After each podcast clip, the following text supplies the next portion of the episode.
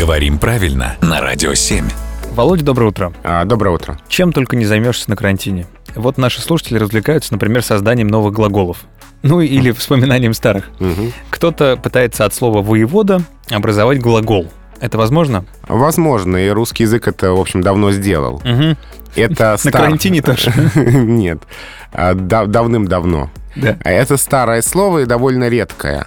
Оно встречается в некоторых текстах а, русской художественной литературы начала прошлого века, но настолько оно редкое, что даже в современных словарях русского языка о нем ничего не говорится. Давай предположим, что оно могло означать тогда. Оно означало руководить. Мгм. от слова воевода. И вот, пожалуй, самый яркий пример из Максима Горького, его произведение «В людях», 1915 год, то есть больше ста лет назад.